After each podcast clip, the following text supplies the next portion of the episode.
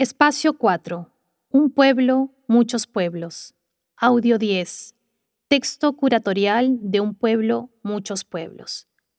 La violencia afectó al país entero, pero su impacto fue desigual. El 79% de las víctimas vivía en zonas rurales y el 75% tenía una lengua diferente del castellano como lengua materna.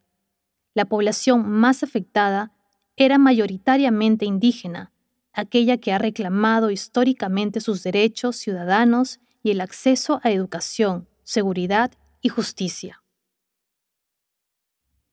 Observa la imagen.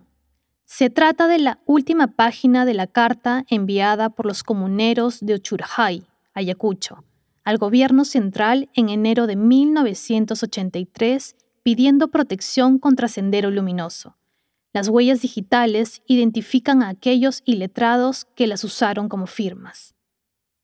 El Perú es una nación pluricultural y multilingüe, cuyos habitantes tienen diferentes formas de relacionarse con su entorno. La violencia interrumpió las formas de vida tradicionales y los mecanismos de autogobierno de los pueblos indígenas.